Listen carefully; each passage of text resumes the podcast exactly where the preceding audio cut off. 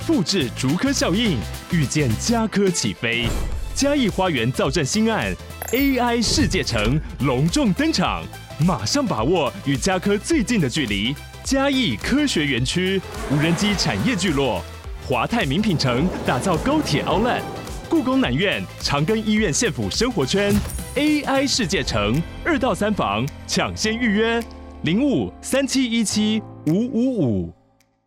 五月阳光，它是一个转换视角之后重新写个故事，我就想到了，那我们为什么自己不写写看呢？所以我就用拉环的视角写了一段哈利波特进入斜角上的故事。拉环，我需要你带两位先生到波特先生的保险库。波特，他刚说是那个波特吗？额头上的闪电让他认出来的，没错，那个是哈利波特。这个看来落落的猴子一出生就打败了黑魔王吗？他不禁怀疑《预言家日报》的正确性。他是一个具备媒体试读的知性妖精。要去拿多少媒体试读啊？他是具备媒体试读的知性。书架上堆满灰尘的那一本，都快忘了输给你的快乐。拼个输赢的世界让我累了，躲到这里一起认真就输了。你现在收听的节目是《认真就输了》，你可以在各大 podcast 平台收听到我们的节目。今天呢，哦，老班底集合了，哦让我们欢迎。 嗨，我是阿紫，还有扎针，为什么今天会迟到？因为内湖塞车啊， 我们约好七点半吃饭，八点录音。你们告诉我你们几点吃饭，几点录音？我七点五十八分吃饭，现在八点十四。为了就是惩罚迟到的阿紫，我今天就是会不断的置入你浅浅的微你笑好烦就真像是个乌闭梅子嘴哦！酱。我不知道为什么阿紫很讨厌这首歌，我在公司我觉得蛮好听大概的、啊每。两个小时会听到一次的时候，你并不会觉得它好 听。我觉得还好，我觉得还算好听。李荣浩这首歌，我不知道为什么，这是他受到非常严重的批评呢、我觉得不还至于好到啊、批评吧？有有有，对中、啊中国把它讲的很惨，哦微博。嗯嗯呃呃，台湾的新闻也都有写，嗯，那我就写觉得说还他好，就写说什么不到俗难气吧，你说跟他其就是他歌有对啊有人骂他这首歌俗气，说他什么为了赚钱开始乱写歌，然后有人说他嗯在抄袭周杰伦。嗯，我有看到那个新闻，没关系啊，越骂越红。没错，对这啊首歌就变成下面李荣浩很红的歌了。对啊，嗯没事。你浅浅的微笑就 像乌梅我如果今天打人，真的不是很错。 请不要波好啦及到旁在边在。我们节目正式开始之前，我在聊一件跟乌梅子酱有关的事情。好好啊烦，好想打你。哎、我真的不是故意的，就在今天跟你见到面，跟你聊乌梅子酱之前，我在嗯来的捷运上面在滑 IG，、嗯像 IG 不是那个那个影片短影片很红，嗯，然后有一个就是把柯南， 然后他做成对，柯南有一集是 KTV 杀人事件。哦，我知然道后，那个那个不知道那个影音创作者他不知道是重新配音还是怎么嗯制作的，他就是把它套上了，就是他们全部都在唱乌梅子酱那首歌。 然后重点是我觉得他们声音都很像，因为他们重新配音嗯嘛。对，柯南、小兰、原子，每个人声音都找那个很像的来配，超强的。很厉害。然后每个人都要唱一下《乌梅子酱》， 欢迎大家去 IG 找找看， 我觉得很好笑啊。是蛮可爱的。再额外这两个话题，只有时间不够就剪掉， 因为我们刚刚讲到柯南很多迷音嘛，嗯就是例如说他的杀机都会乱七八糟，很奇怪啊。有另外一个把柯南迷音大集结的动画在 Netflix 上架，那个黑衣人，哦，你说哦，你说黑衣人嫌疑他犯搬范泽到先那生个吗？对对对半泽对对，先生搬到米花 镇，好好很看。好好喜笑欢推荐大家去看。我看了两集，笑到不行。我全部看完了，一定要去看。而且那个小兰每次出来的时候，那个那个尖脚的跟什么一样， 那个脚，而且最好笑是他们说什么这个地方什么死亡率奇高，永远都有凶杀案，没没错，错平，均多少就会发生一件，没错。然后大家想要搬离都搬不离开，哦因为大家对户籍都迁不出去，对，困在这个死亡之阵因。为没有人可以办，因为那些办理的警察都不 在。很好笑，警对察警全察部都在永外远面在外面办案，没有人在你， 没有人在办公室处理这些行政事务。我觉得我真的觉得柯南的就是作者或是这个团队嗯非常有种，呃，非常有创意，他们愿意恶搞自己的这些迷因。没因为大家都会笑他们说什么啊，你们就是凶手，都都死神啊，到处是凶手，到处是尸体，大家见怪不怪。然后什么呃，小学生可以开直升机啊什 么的，他就是在这个里面就是发挥的淋漓尽致，变成是犯人反而是最正常的人。没错，正常人。对对，都很有趣，欢迎大家可以去看一下。好啦，讲完了动画呢，我们今天就要进入我们今天正式的主题了。嗯，好，我们今天要聊的书呢是《暮光之城》的《午夜阳光》。那我们进入我们今天第一个单元，书给你了。哎，输给你了。今天我们要聊的这本书呢是《午夜阳光》。好，我承认有点踩线犯规，因为呢这本书不是一本旧书，这本书的出版日呢，二零二一年一月二十九号，对，近两年、 嗯，近两年，两年前，我们根本就大犯规，这本就行书。我最近有去上那个黄豪平的节目，黄浩平跟嗯雨山不正常爱情研究中心，然后他们有让我就是在前面小小的宣传一下，然后那时嗯候豪平就问我一题，啊你那个选书怎么选的啊、我说哦，我们至少要十年以上的。他说真的要十年以上吗？如果差一点点，九年什么，七年什么，可不可以？我说没有，基本上就是要十年。 然后我现在自己现在都嘴， 自己打自己脸，啪对啪，那个 YouTube 才刚上架没多久，我现啪在啪啪我。现在大嘴软。 好，但是乍看之下是二零二一年，但是它的故事内容根本就是《暮光之城》第一集的小说内容，嗯是的是只是它的视角呢，从我们熟悉的女主角贝拉转换到了男主角爱德华身上，所以我觉得它应该还算是一本旧书，以故事来说对，它是一本旧它书，是一个重新创作它的一个故事，就是那一本第一集《嗯暮光之城》的书本最后面。就这个作家史蒂芬妮梅尔，他早就用一个特别附录的方式，就写了一个特殊章节，有是就是用爱德华的视角去写下，这应该是他认看到贝拉的过第一次程，看到贝拉，对的那个过程。然后现在就是把那个东西那个附录拉出来， Phew，对，然后写成一本超级厚厚的大概是枕头， 《暮光之城》午夜阳光， 是枕头吧？枕枕头头都是枕头啊，应该是一个小报纸没错，一本辞海啦。啊，对，辞海的厚度，而且再补充一个小小的有趣的八卦哈，在二零零八年的时候呢，就是《暮光之城》的电影还在拍的时候，嗯，是其实史蒂芬妮梅尔就是作者，他曾经把这个手稿《午夜阳光》的手稿就拿给了男主角看过罗伯·派丁森，是的，的就，是希望他可以更加了解，就是爱德华心里在想什么。所以嗯老早在二零零八年，他就有这个手稿就写好了就。写好了，我觉得作者很用心，蛮用心就的。等他把角色功他课告都，告诉你，在他他赚钱的时候，爱德华的心境是怎么样？但是显然哈，罗伯·派丁森是没有吸收太多啦。嗯，他可能对吸血鬼这件事比较 他在很多 YouTube 上还可以看到他的短片，嗯他在批评《暮光之城》 对，在说什么我不无法理解一个一百多岁的吸血鬼为什么爱上一个十七岁的蠢女 孩。你们有印象那个影片吗？有啊，我有看到那有个， 那时候蛮红的，而且他还说什么他的演技都是因为隐形眼镜很不舒服，对，他说他脸臭都是因为这个原因。吸血鬼的隐形眼镜太不舒服了。我那时候很伤心呢、欸我那时候看到那影片，我想说，哎你想说你这个骗子，对不 对？ 对，你们的你们这些爱情的骗子，把我的少女时 代因为还来！那时候女主角又出事，男主角又讲这种话，我想说你这个骗子，什么东西， 不要欺骗我。我印象很深刻，还有一个是他讲说什么他不懂，他们是一百多岁的吸血鬼家族，就嗯发生一个他们不小心怀孕之后要做的第一件事情，竟然是 Google 说生了怀孕吸血鬼小孩怎么办？他说他无法理解这件事情。乍听之下是蛮蛮荒谬蛮合理的的啦啦。然后我现在又看到说，作者其实当初把这个角色功课他还做好给爱德华、给罗伯·派丁森，我说、嗯作者应该很伤心嘞、对， 他做了那么多，就是让你知道他内心的世界在这想什么么。多的补充，然后 结果换来的是罗伯·派丁森，他在新闻采访或是在主持人采访上回答出那么多荒谬的迷因。我相信史蒂芬妮应该是蛮难过的。嗯， 而且看了这本小说之后，就《午夜阳光》之后，我根本就是觉得史蒂芬妮根本就是爱爱德华，嗯，嗯，我觉得他就是一心偏向男主角啊，他很爱他哎、真的。他应该是把自己投射在贝拉身他在上跟吧主？角谈恋爱，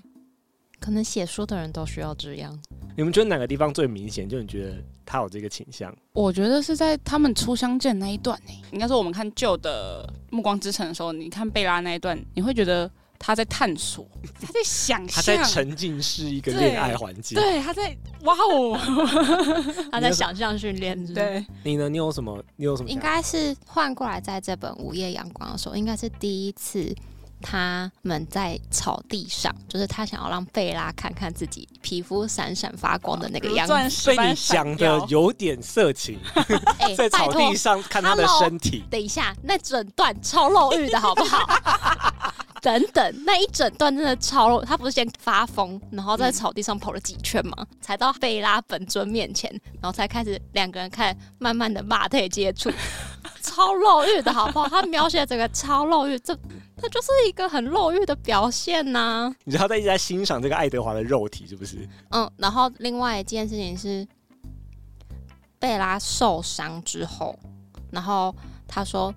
他们不是输血嘛，嗯然后他说哦，这个会让你的味道变糟几个礼拜，然后还就是自己在心里面摸摸说可能永远回不 去，那超肉欲的好不 好？我说是什么？有发生一个故事，二零一一年的时候，日本《暮光之城》午夜阳光呢，它的手稿有意外被外流，嗯，梅尔有大受打击，嗯就我们作者有被大受打击哈，而且他还说，因为那个手稿外流了，他跟爱德华的情书外流了，啊，这是我自己加的，嗯 就是他实在很难再继续写下去了，所以他就暂时搁置。我记得这个我们曾经在第一季有聊过这个事情有，就是说他就是不就不写写不下去了，你们竟然就随便哎你们吧，你这样爱偷看我跟爱德华的情书，你们就自己看随吧便，吧我不写了，然你后们就把想怎么说就怎么 说，然后就把所有手稿都公开。然后我记得好像在疫情期间，就突然不知道哪根筋不对，就是好没关系，我又可以准备好我跟爱德华谈恋爱了。 然可后能你知道他可能现在又要开始做想象训练了，然后就会重新说好，我把这本书重新写好，然后再出版。因为疫情他被关在家里啊，所以他只能哦做想象训他只能在练。同儿里跟爱德华对好好谈恋爱。没错，既然讲到了第一季啊，你们记得我们在第一季其实就聊过一次《暮光之城》。嗯，嗯，你们记得我们那时候聊过什么特别的观点吗？你们有最有印象的？就那个很荒谬的 贵族吸血鬼对着贝拉说。我觉得你的血液在对我唱 歌， 不行，我觉得这实在太荒谬。远的微笑就像好乌梅子酱 这对我唱歌你们好 烦，都是薄荷味 道。没有，我没有因为我没有因为这个东西兴奋哦， 我没有因为这些东西兴奋。 从 opera 变成了流行歌，贝拉的血液在唱乌梅子 酱，乌梅子酱口味的协议，烤友这个不必行这，必然喜欢。讨厌。 我想起那时候应该是我我玩那个我们玩拼个输拼赢个那个输输赢赢，我输输到 我输到忘忘记爱德华的名字，啊，他说到写男主角，哦，对我那时候考一题说写出他们全家人的名字， 没然后错。你全部都写出来了。隔壁的朋但是友我唯独什么没写爱爱出，丽丝啊，什么全部都写出来了。就爱德华名字没隔写壁的出，朋 友唯就独男漏主掉角男的主名字角，他写了男主角三 个我想起来，好，大啊家想要回顾这以上这些蠢事呢， 就是去找我们第一集，那应该是二零二零二零或二零二一的事情了。二零二一，对，嗯反正请大家回去。字，第就一季就那个时哦我候，要再听一次，我印象比较深刻的有两个，一个是我记得我们不知道在哪个单元有出了一题，是说如果你想要拥有一个人的超能力，每个吸血鬼都不同的超能力。对你那时候你会想要拥有谁的？嗯我记得那时候我跟阿紫的回答是一样的，对，哦对，我们都想要贾斯伯，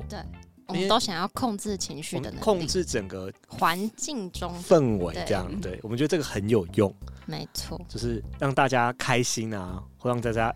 就是很 emo 啊，就 emo 是要要 emo 就一起 E emo。你那时候选什么记得吗？我应该是爱德华，至少我现在很想要爱德华的能力。他我现在忘记想那要，时他候现在了，想我但要，我现在很想要哦哎我爱德华的能力。哦现在也反悔了，我现在想要爱丽丝的能力了，啊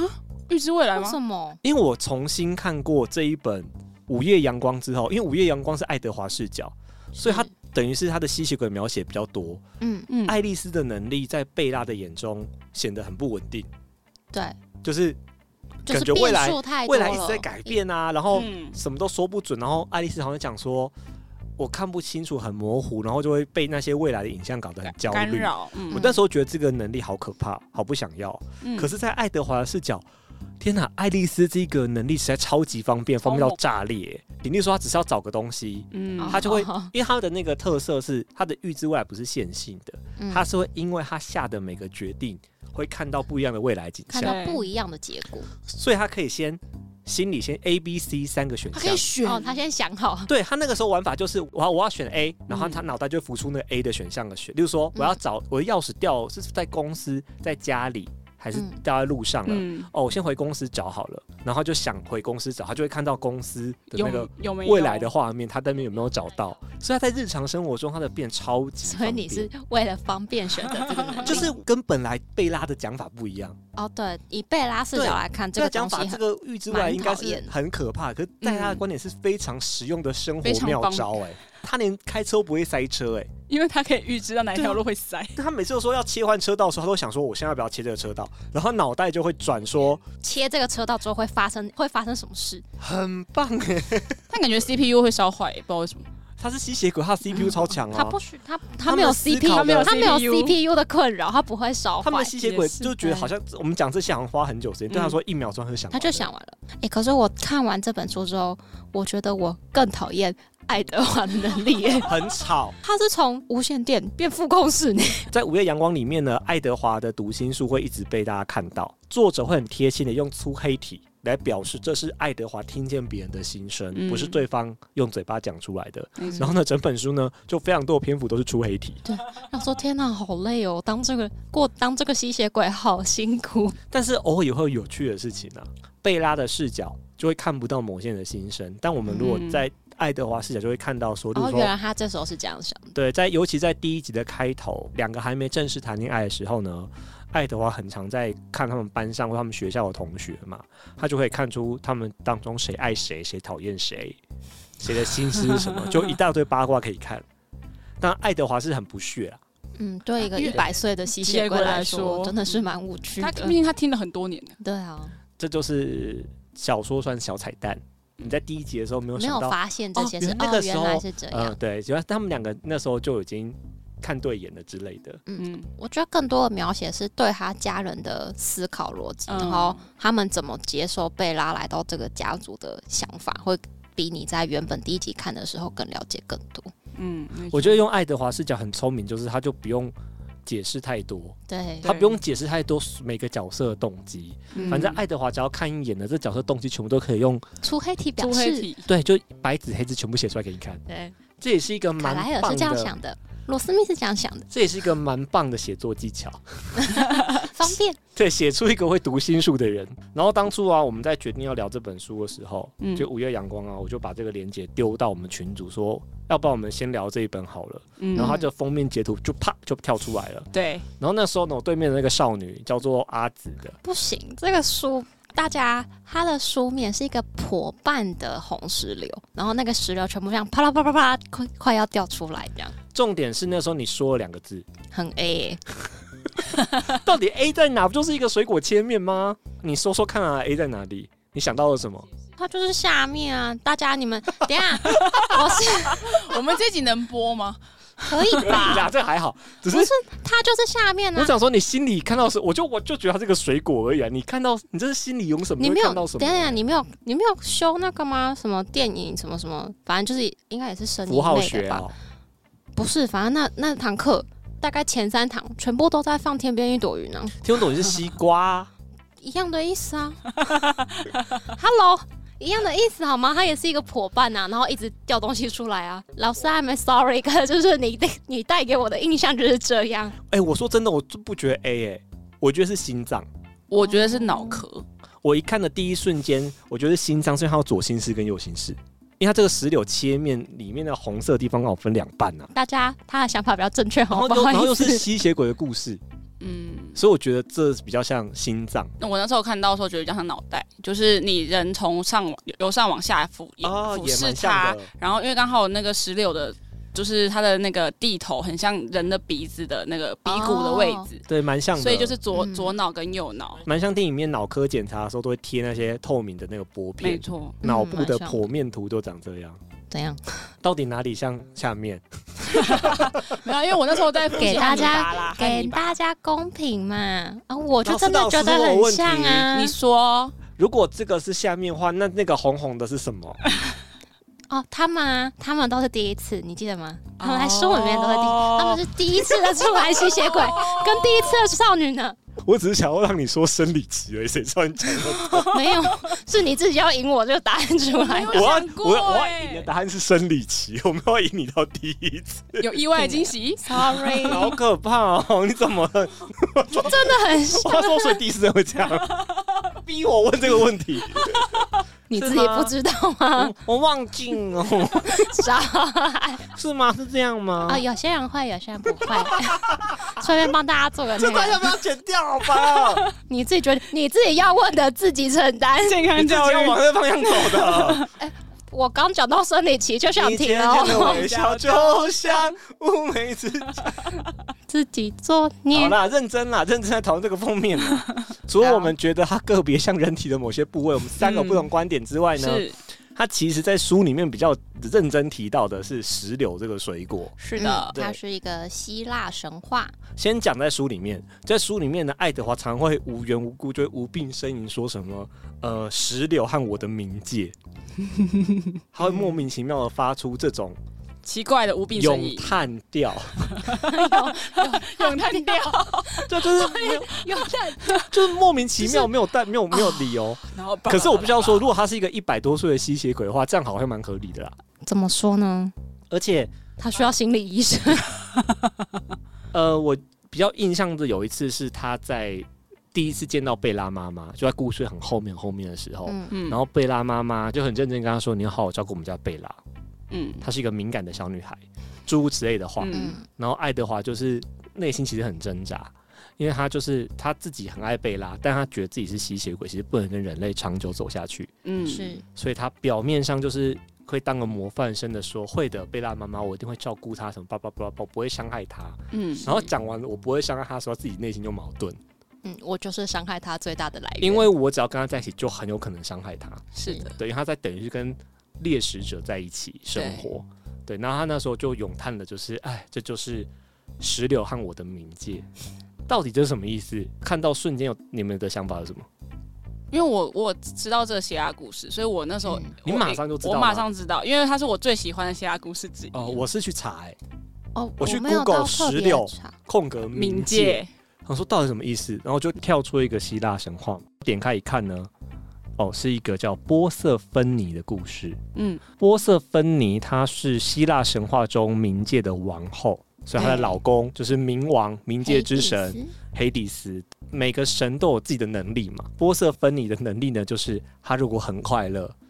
非大常地就爽，会万物 happy 复苏，大地就会一片繁荣；她如果很 emo、很难过，就会一片荒芜。对，是，其实波瑟芬妮她不是自愿嫁给黑帝斯的，她是被掳走的。他是被绑架的，对，她被掳走之后呢，就花朵就枯萎了，是就的大地就一片荒芜，因为她很不爽，她很难过。最后是她的妈妈跟太阳神协调之后，请宙斯出面处理，才到冥界找回波瑟芬妮。嗯然后黑帝斯就出来交涉了，因为他等于强娶了这个老婆嘛。现在看起来很政治不正确，可在当年那个年代，或嗯是许蛮有可能发生的，或许武力的争夺就是他他的战利品，对，所以你要来要回去可以啊，我们要谈谈条件。他谈的条件就是说呢，他要求波瑟芬尼要吃下石榴籽，吃下之后呢，就发生一件事情，他每年就是注定要回到冥界四个月到六个月，然后就会这样，所以大地有了四季的变化，嗯没错，在希腊神话里面，不是什么太阳直射的角度哦，吼就是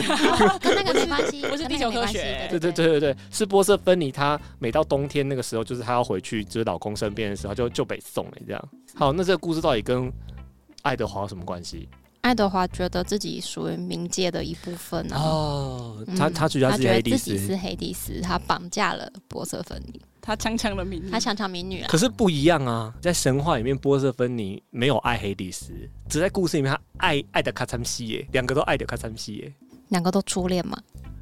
对啊，所以我觉得讲的这个观点我不是很确定，我觉得没有到那么精准，就差一点点。我也在想啦，到底作者有什么会用这个故事来让爱德华去想？嗯我觉得硬要我说，我就比较像是吃石榴这个事情。他是不是觉得有一天他要把它变吸血鬼？因为吃石榴会变成你的身份会变成冥界的人呐、你要不要留在冥界？就是吃石榴是他一个变化的方式啊。因为其实早在哦，就要再讲到一点点这个午夜阳光的故事。午夜阳光其实我才有点惊讶的一点就是，他在一开始很早期，爱丽丝就看到了贝拉变吸血鬼的样子了。嗯，啊他的预见的状况很早当中，对他的预知未来能力，早就看到贝拉会变成他们家庭的一份子，变成吸血嗯鬼。是这个其实对我们来说，对我来说有点 shock，因为这个在本传故事里面至少要中间一半才会讨论到这个反议正题，要到第二三集之后，反正至少不是在故事一开哦头。没错，我说哇，你们一家老早就已经有准备贝拉会变你们家人了，爱斯手嗯看到，你们早就可以知道了。所以我觉得这个石榴他会写在这里，我觉得某方面来说，爱德华就知道他迟早有一天必须做这个转变。对，必须要让他的贝拉吃下石榴籽变成吸血鬼。是我那时候还担心这一段会吃书，我还回去翻呢、因为我那时候想说这么早吗？我就回去翻那一段，诶，真的过程中也没有说他知道或不知道，有没有预见这个未来。没有仔细的说，我觉得这个还其实还不错啊。预知未来这个能力在写作故事、线性故事上面确实容易出 bug，有嗯点危险。，不如早点就跟你说，其实他们知道，其实他们早就知道了，只是他们选择不去相信选择不说，让或是贝拉走进那个圈套， 没嗯有没有，他们选择说这个未来不一定会发生，啊？嗯嗯，就是爱德华还在挣扎这个未来。所以这本书用男主角爱德华的视角呢，就让我们回顾第一集的故事嘛。嗯我们刚刚稍微提到一点点故事的情节了，那我们分别来分享一下我们喜欢和不喜欢他的地方。 不喜欢的地方是，先讲不喜欢啊，好，来，嗯，少女们碰到吸血鬼，就是拜托去看一下心理医生，你心理有 问题。这句话你在第一季讲过了， 你在我们聊不完没有，的。我再再次看一次认同，我还是觉得，嗯，你们两个都有病，是两个有病的人。好了，小时候不会这么觉得，小时候吸血鬼真的好帅哦。我问的是午夜阳光的心得，不是暮光之城的心得。从爱德华视角看，没有什么变化吗？没有合理一点点吗？没有，我觉得有合理一点点嗯。我觉得合理的范围只有就是以身为吸血鬼来说，他第一次初恋这件事合理，但他的各种行为不合理。我觉得合理是说，我觉得爱德华的动机比贝拉合理。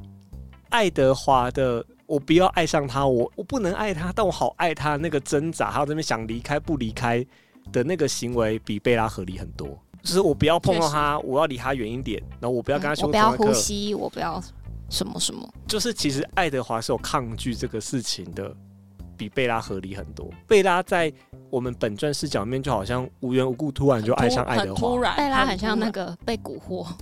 就是下降中头中 邪有没有？对对中对。邪，然后一直往那边走过去，大概是我这觉个得路爱德数。华心理描写的动机跟贝拉相较起来，比贝拉明显。合理多了，合理啦多合理所以我会觉得这样看起来，我觉得《午夜阳光》的这个你刚刚讲的那个缺点算是有变小。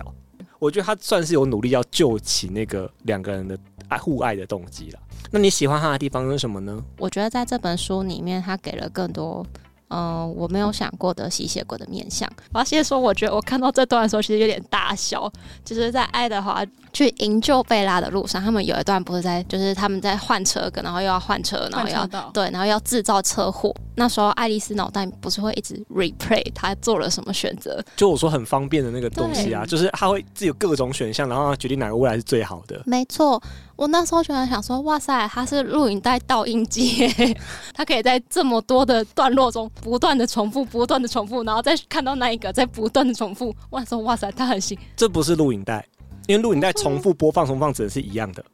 哦，对，它可以一直看下一集吗？也不是，我跟你说，我讲到的东西很精准，嗯就是那个《明日边界》，就是阿汤哥的那一部电影，嗯，就是他会死掉之后就会复活重来，对，然后他就可以重新下一个决定。例如说，他可能本来走这条路会死掉，他就换一条路走，或是他本来跟这个人对打会死掉对，他就换一个人对打这样。对，我觉得爱丽丝的脑袋会一直明日边界，只是我现在换累这哦条蛮路，辛苦。所以不是录影带，因为录影带怎么倒转会是一样的，对，它是明我日觉得边爱界。德华也看到这一切，也蛮辛苦的，但是很他方便但他在那一刻，他看到这些是开心的，就是哦，他可以赶快去营救他心爱的女子。我觉得他们把这个能力表现的淋漓尽致是在棒球赛的时候，嗯，就是他们吸血鬼有个嗜好，不是嗜好，有个休闲运动，就是在雷雨天的时候打棒球。对然后他们有一次打棒球的时候呢，就邀请贝拉当观众。然后在本来本传的贝拉视角当中呢，这一段完全不重要，嗯，因为嗯贝拉几乎是看不到他们在打什么球的。就对，就硬字，对对，因为吸血鬼速度实在很快，没错然后他们咻来咻去打来打去，砰，然后球飞很他远。只听到声音跟影子。对，然后那个吸血鬼咻跑很远去接杀那颗球，根本不知道发生什么事情， 没就是错对，就一群神仙打架。但是在爱德华视角，这场球赛变得非常的精彩，因为他们分了两组，爱德华这组呢，他跟爱丽丝同队，嗯，读心者。跟预知未来者被分来同个队伍，超强哎，在他们要就是说投球或打击之前呢，嗯爱丽丝就会把所有的可能性先想过一遍，就是我要怎么打、怎么丢才可以战术上垒，才可以怎样。然后在他这边切换说要怎么丢的时候呢，爱德华会直接读取他的想法，很他们不，方他们的便战术讨论非常的方他便们。根本不用讨论，他直接看啊，就是爱丽丝想怎么做，爱德华直接看到他的内心的做法是什么，嗯，所以他们就打得难分难舍，因为对方三个也很强啊。对，另外一对选对选法就是选那群兄弟姐妹选一群最壮的人，嗯，最壮，然后最最有呃体力上算是最精良的。对，然后对抗这个用读心术和预知能力跟这两个打超棒能球力的者，其实这边很漫画，就是说我要怎么上垒什么的，我要短打，我要长打，他们就在那边脑袋盘演之后呢打出来嘛，然后对方那个壮男组就很不爽说靠呗，没有鸡鸡，短打，太写实， 有画面 的啦，就是爱德华最后选择了短打，因为在爱丽丝影像中就就就短短打打最才好会，对， 对，然后短打才会得分。然后另外一组就大咒 骂， 但还是难分难舍，对就是没错还是很精彩的蛮厉球赛，害的对对对，或者这是你喜欢的点算是我喜欢的点。 ，OK，你的喜欢不喜欢？我先从喜欢好了，因为我觉得我蛮喜欢这部作品的点，在它把我对原本《暮光之城》这部作品的一些缺口，我之前在看《暮光之城》的时候会觉得这里少了什么，那里少了什么，然后这个没讲完，那个没讲完，因为是贝拉视角，他很多东西他不知道，然后就跳过了，然后以贝拉的世界去做主线。但是在爱德华视角里面，他把那些缺口都填起来了。那不喜欢呢？不喜欢的点其实是我一直在担心吃书。我在看的过程中，我一直在担心这一段跟之前那一段嗯，能不能嗯凑起来。有吗？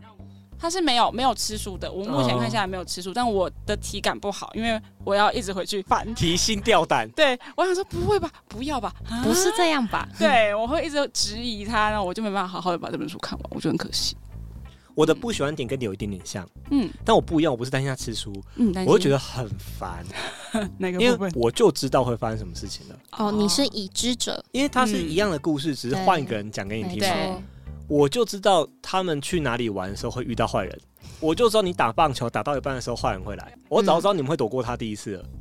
哦，我还要看你们在那边很紧张的躲过他。哦，你没有办法跟着他一起啊对因为在故事里，面，爱德华他们就很紧张，说我要怎么躲，怎么躲才能躲过嗯，啊？我就知道你们一定躲得过啊，因为我就看过啦、我的悬疑感早就没了，因为我早就知道故事了。我早就知道故事的结尾是怎样。因为毕竟它是同一个故事换视角嘛，对所以就这个问题。但它好玩的地方就是补充到一些我们遗落的地方，例如说贝拉昏迷的时候，贝拉很常昏迷。嗯，本来在《暮光之城》本传视角呢，他可能昏迷一个礼拜，那个礼拜故事是消失的。对，但在爱德华的故事线呢，那一个礼拜发生的事情，他要重新再跟你讲一遍，他们怎么布局，怎么做事情，这个嗯他们是怎么决定分成这样个是你要这样看《午夜阳光》才能看到的东西。填补了那个空缺。，对，然后我再讲我不喜欢的点。好啊，就是一开始呢，他不是在学校环境嘛，前面我很烦躁，除了因为悬疑感没有之外呢，还有就是非常像言情小说。这样直男讨厌的部分？因为我觉得我会愿意接受《暮光之城》这部小说，是因为它有些奇幻的色彩，嗯，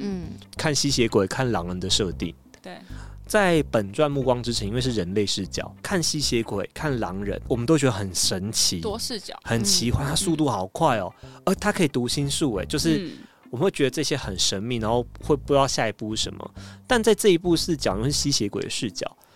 一切的东西都是正常的，嗯一切的奇幻都是正常的，嗯所以他就没有在刻画奇幻的东西了。本来奇幻小说变成言情小说，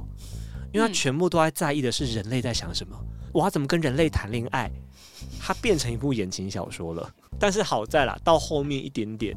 这个部分有对对对，回来一点。在后面那个奇幻的色彩突然被拉得很重。嗯大概在后面三分之一吧。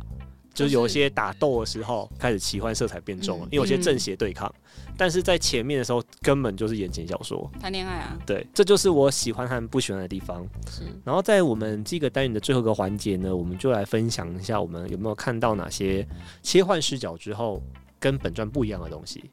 我先来讲一个好了，我们在本传看不到的是他们一家人的过去，因为在爱德华的视角呢，他的内心戏很多，他就会去描写说他怎么跟这个家人遇到的，嗯，这个家人怎么加入他们家的，对，他们每个人有什么过去，然后他们怎么选择他们现在这个伴侣的，这个嗯是你本来在贝拉视角看不太到的，而且爱德华自己的过去也被写进来。这个嗯本传好像没有描写那么细，本传没有说明的这么清楚。我觉得其他人的前传故事，大家就是自己想办法去找这本书看。这也让我就是宣传一下有个活动哦，本集 Remo 读墨电子书是有提供三本《午夜阳光》的电子书的，所以如果大家想要不花钱可以看到这本书的话呢， 你可以就是参加我们 IG 的活动，留言参加活动就有机会抽到这本《午夜阳光》电子书。那如果你就是愿意花钱买的话呢，我会提供这本书的 链接哦，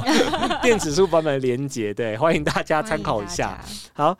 那我觉得其他家人的故事，大家就自己去看，我们就不赘述了。嗯，那我这边至少跟大家分享爱德华自己的前传故事。嗯我觉得这好像是本传没有提到的，没那么详细。但我觉得有点有趣。他是被克莱尔变成吸血鬼的嘛，对，跟着克莱尔吃素，就是不吃人类的血，只吃动物的血嘛。对，但其实这个很违背吸血鬼的本性，他就傻傻地跟着他的爸爸，把他变成吸血鬼克莱尔这样做。对，直到有一次呢，他因为他会读心术，嗯他就意外的发现别的吸血鬼是吸人血，嗯然后很快乐。嗯，因为吸人血带给吸血鬼的快乐和饱足感是动物血无法取代的。是因为这个关系，他想要去吸人血，应该说他有点被动摇，就是为什么对、啊、我的本性，我的生物是这样，为什么我要学爸爸吃素呢？我要去享受我的感官叛逆这样，期到了啦。所以他就离家出走，不要这种和平的生活了，他要去猎食人类。对，但是叛逆期再怎么叛逆，他基本上还是被原生家庭影就是响了。你不会脱离你的本性啦，所以呢，他的做法就是他用读心术先检查，他只会吸坏人的血。没错。所以我记得说，他前几次吸血的时候还吸吸毒贩的 血，嗯，他说海洛因的味 道喝起来不一样，对，哎他说海洛因味道很难喝啊，我记 得。就是臭，对他们来说，越健康的人越血越纯好喝。越好。对，但他因为只吸坏人的血，所以他很前面会吸一些什么毒贩的血啊、酒鬼的血啊。都很难喝，他如果这种打击坏人的做法，感觉也可以过一辈子啊。对，嗯对因他为他觉得我有满足我自己的正义的心态，就是他又满足自己的口腹之欲，有我没有危害这个世界，维护我世界在的和造平福这个世界。对，那他读心术的能力绝对不会错杀好人。对，但是他有一次，他是观察一个人类男性，就他是觊觎房子里面的一个婴儿，对，他想要把他偷抱出来，这样是，在爱德华视角可能是绑架，但他就一直观察，想说等这个人要行动，确定是坏人之后，我就要吸他血，嗯，没我就要错把他带走。然后他就等了好几天，我觉得顾上等了两天还是三天。这个人类男生其实是很挣扎，他要不要犯下这个罪的，没错，他在脑袋里面一直跟自己说：“我不能这样做，我不能这样做。但是他最后还是选择了翻墙要去偷那个婴儿。就在那个瞬间，爱德华就说：“好，你是坏人了，我可以吸你的血了。”就把他抓走了。他说他发现他抓走他的时候，那个人类内心的念头是谢谢他。”他松了一口气，就是他没有真的做成这个坏事。虽然那个人类不知道是什么邪恶的力量把他杀死，但他就是很庆幸，他没有真的犯下这个罪行，在那个瞬间，爱德华就觉得他无法辨识谁是好谁是坏了。嗯嗯，这个时候他吃他这事情，他又变好人了。这故事里面是没有很清楚的描写说那个男生，那个人类男生到底为什么要抱婴儿？没有明，应该只是说这个人类的男生对那个小女生有股迷恋，我在想啦，会不会就是爸爸？就是他是爸爸跟女儿，只是可能是离婚，然后抚养权判给妈妈，不让他见女儿。这个情境会不会是这样子？我那时候有想过，所以他才会挣扎成这样啊！就是我不要把我女儿抢回来、抢走，念头是抢走，所以嗯爱德华觉得你是恶意，但其实他很内心很挣扎。他抢走不是要绑架他，不知道对他做什么，对，是只是要把他带走。可是我觉得在故事中没有特别的描写这个女生跟她妈妈跟这个男生的对关啊，系，没有啊，就是对他就是给我们看想不象，太出，他就是给我们想象空间嘛。嗯，但是因为他嗯最后，因为没有坏人会有这种心路历程的，没有一个绑架犯心路历程长得是这个样子。我要绑架他，绑架他，然后挣扎三天，我绑然架后他吗？然我后要干嘛绑架他的那瞬间，哦，我失败了，我好开心。这个这个东西不太像是个绑架犯，我怀疑是他爸爸。嗯好这是我看到，我觉得这是贝拉视角看不到的故事。嗯，想到另外一个就是最后面啊，贝拉被绑走之后，他是有受重伤的，对，对，但是因为他们要隐瞒这个世界上有吸血鬼存在，嗯他是被吸血鬼袭击嘛，对，是所以变成他们要制造一个假意外，嗯，来隐瞒这个世界上有吸血鬼的事实对。在本传《暮光镇》里面呢，这一段被草草带过了，就划过去，就是没有很清楚的描写说贝拉受重伤还要住院了，但人类好像不就是没有很 care 是什么原因。他们说他是跌倒跌中很重一跤这样子，对，我他从楼梯上掉下来，对，草草就就收尾了这样。没错，但在吸血鬼这个视角呢，他们做了非常多的事情，把这个假现场制造出来。爱丽丝就是真的去租了一个饭店，然后她用她的头脑呢去想过预知未来，去想过我要怎么样才能把这个犯罪现场做到人类真的误会贝拉在这里跌倒。人类会相信， 对，她还去什么医院偷血袋啊，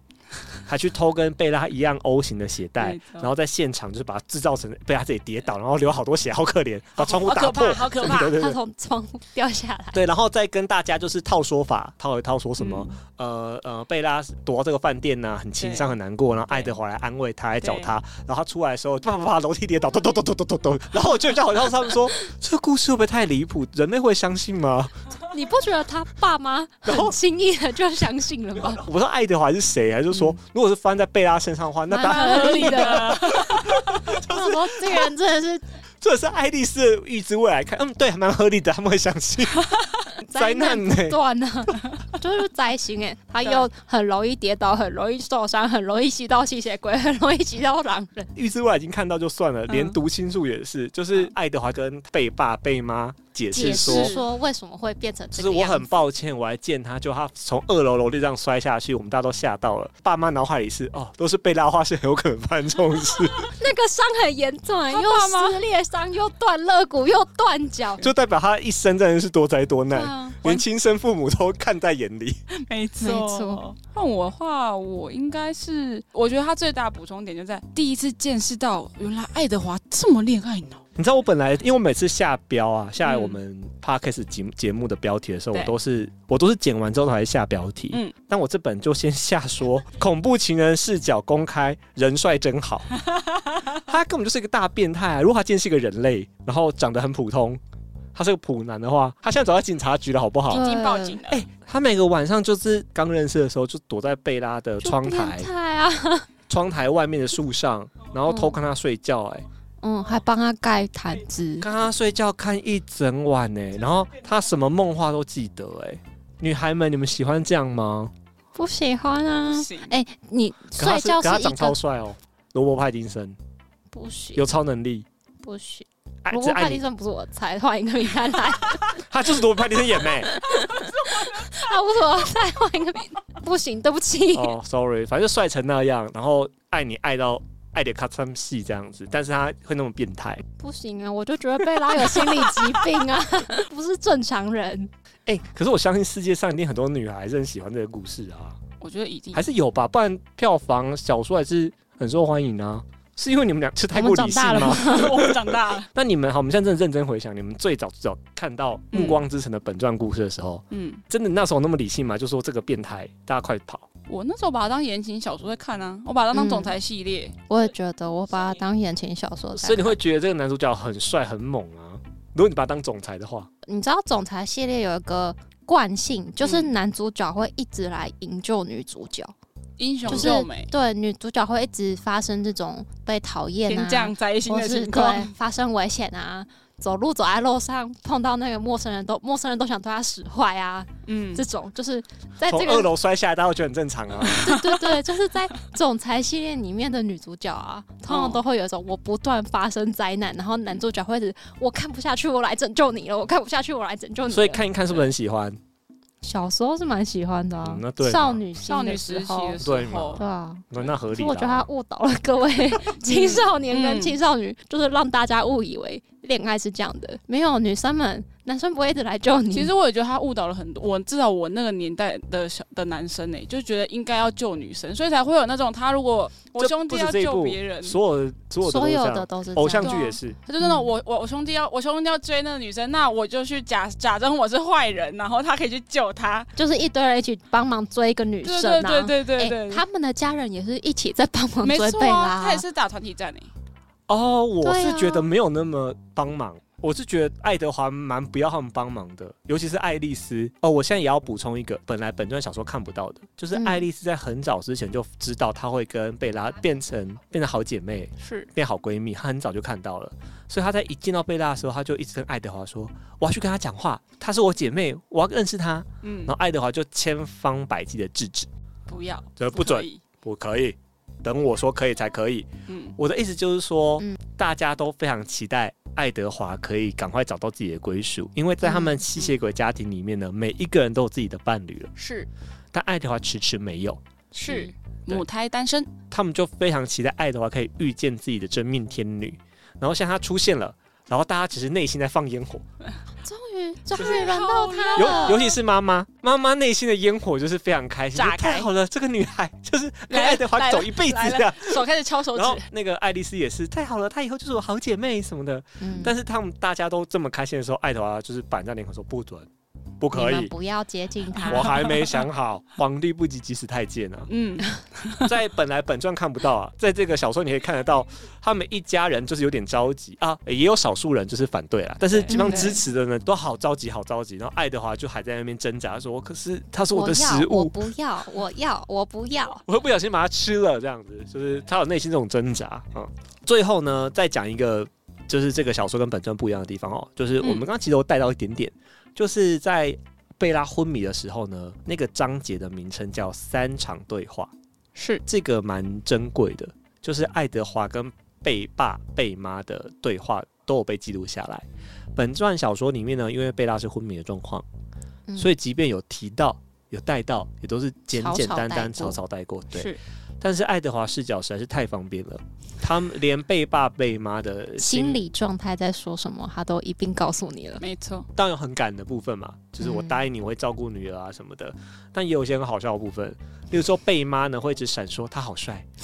他真的好帅，难怪贝拉会爱他，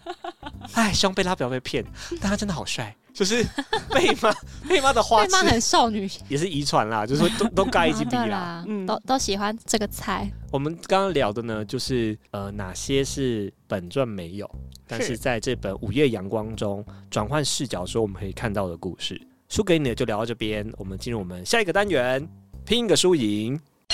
拼个输赢。拼个输赢呢，如果你是很新的听众，你没有听过我们第一季的话呢，拼个输赢之前曾经是我们每一集必定会有个单元。没错，但在第二季之后它便不定时出现。嗯嗯，然后在拼合输赢的过程当中呢，我们会针对这本书设计一个互动的趣味竞赛或趣味游戏。午夜阳光，它是一个转换视角之后重新写个故事，我就想到了，那我们为什么自己不写写看呢？本次拼个输赢的主题就是第一百一十二学年度认真就输了机测作文测验。噔噔噔噔噔，，请各位同学选择一本你喜欢的旧书小说片段，仿照《暮光之城》《午夜阳光》的创作逻辑，换掉原著的视角，写一小个片段跟大家分享。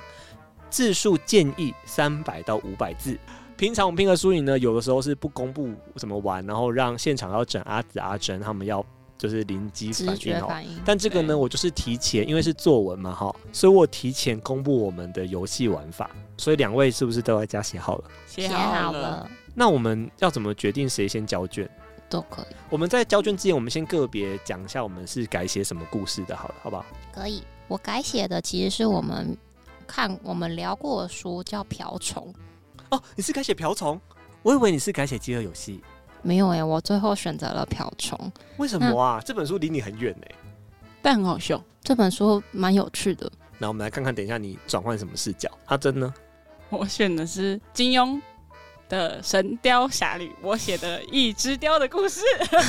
蛮好笑。你换雕的视角，我换雕的视角，因为我也必须先先说，它是我在国中的时候就留下的文字。哎、他这样不行呢、我们说是作文比赛，他就他翻一个旧的旧的东西出来。他也是作文啊，他有改写我，有改写，哦因为那时候的东西他觉得实在太是迟了，他念不出来，sorry。 好，我的话很简单嘛。身为哈利波特邪教教主，我一定是改写哈利波特的故事。然后那个时候我在群组里面就是提说，直觉就说好啦，我用拉环来写一个。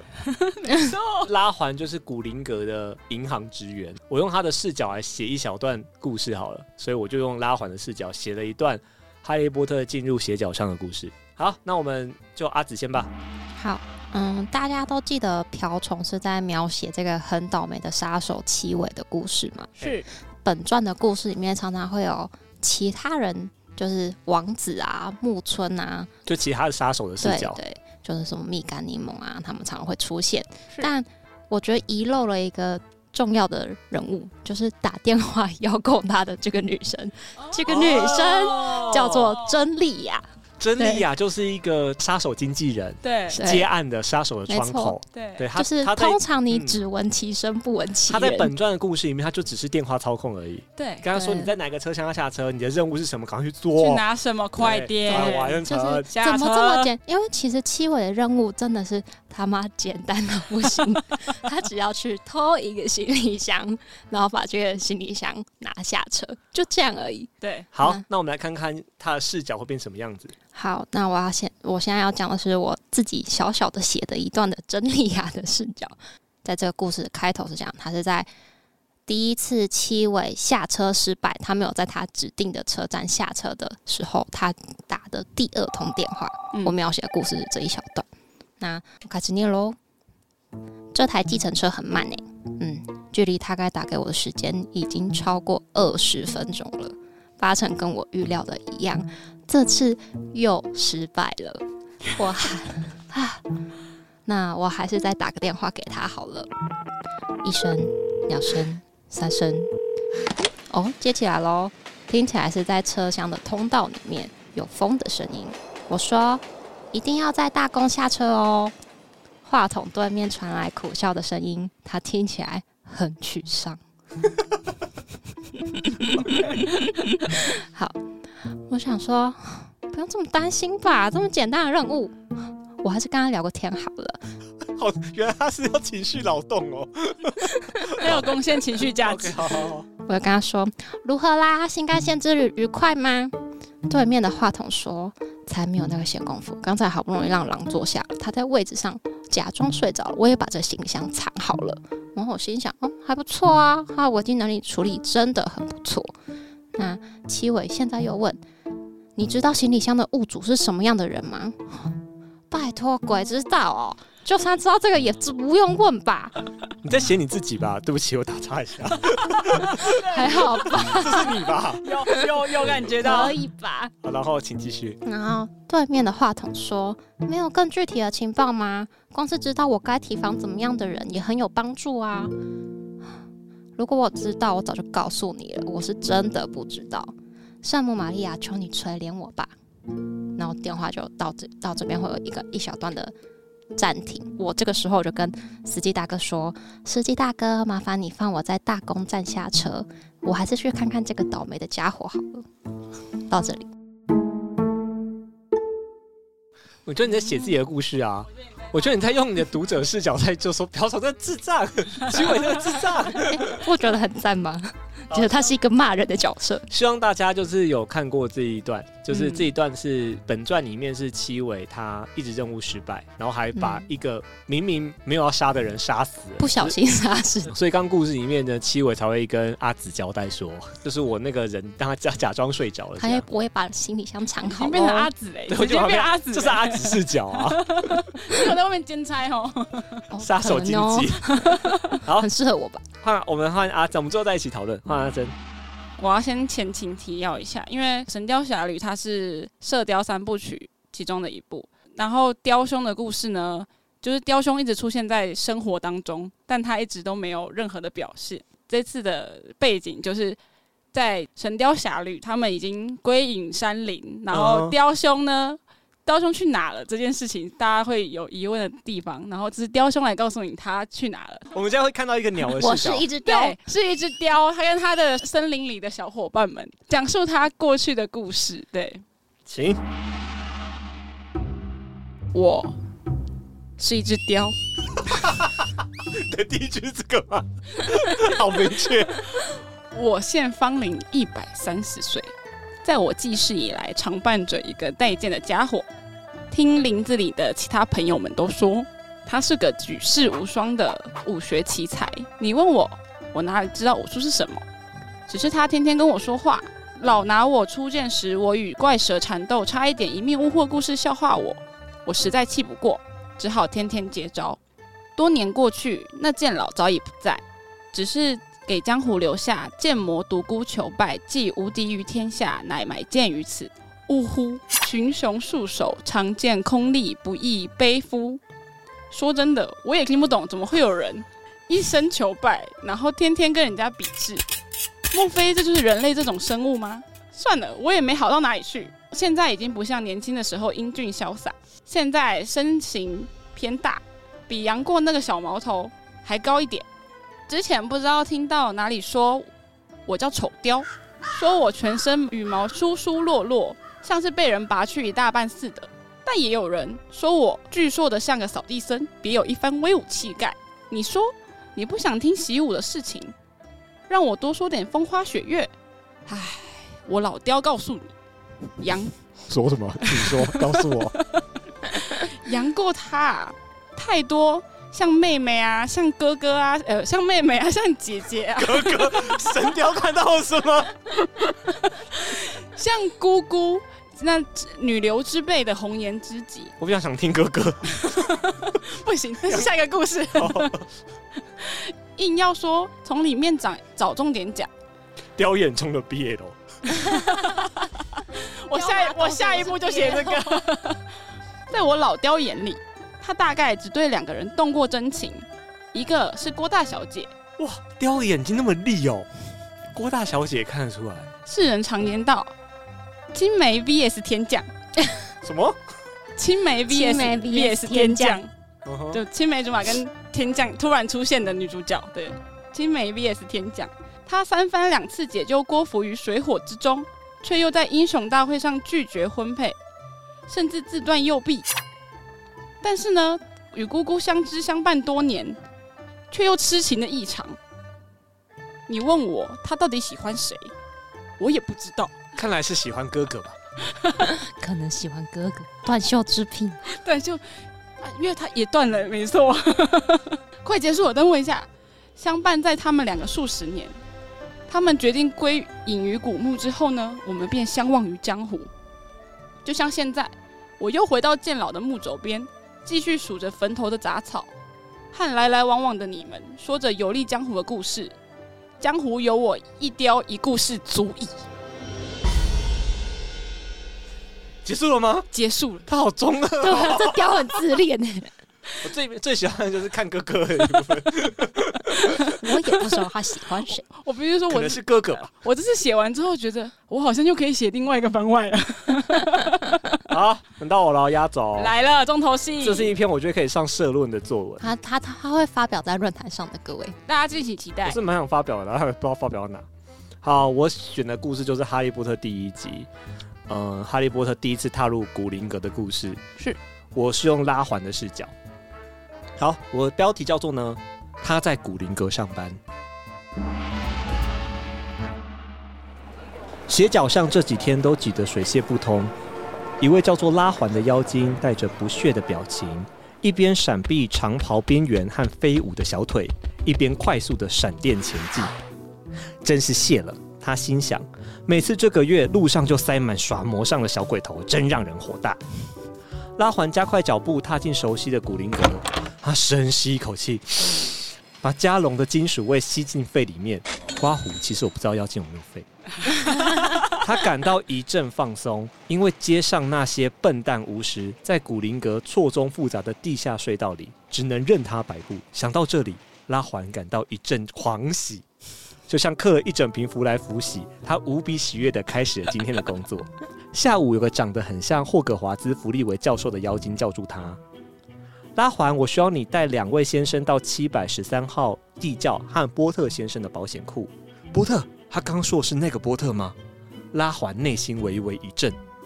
他定睛一看，认出了高大半巨人身影是霍格华兹的猎场看守人海格。但真正让他分心的是，在海格身旁显得一折就断的身影。那个身影正好奇的四处张望，额头上的闪电让他认出来的，没错，那个是哈利波特。My God！拉环忍不住用英文在心里惊呼：“这个看来落落的猴子一出生就打败了黑魔王吗？”弱弱头，他不禁怀疑《预言家日报》的正确性。他是一个具备媒体试读的知性妖精，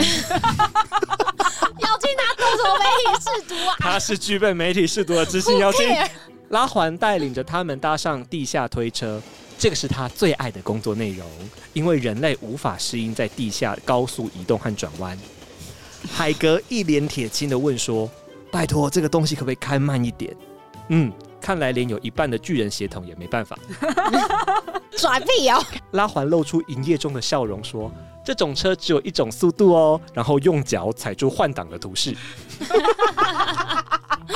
有见过，推车最后停在通道旁的小门，拉环拉开门，里面冒出很多绿色烟雾，雾散后有成堆的金币。哈利波特吓得倒抽一口气，因为那是他的遗产哦嘛。对，海格露出慈父般的笑容说：“这些都是你的哦。”拉环忍不住翻了一个大白眼，又是一个不劳而获的白痴暴发户。妖精一族始终不懂巫师的所有权和继承权，人类死后竟然可以把东西传给子女。对妖精来说，东西的所有权只属于它的制作者。拉环抬起头环视波特家金库的所有金币，全部都刻着妖精制作的序号。他忍不住笑了出来。后记，我有后记号。嗯，妖精让巫师继承遗产是有原因的，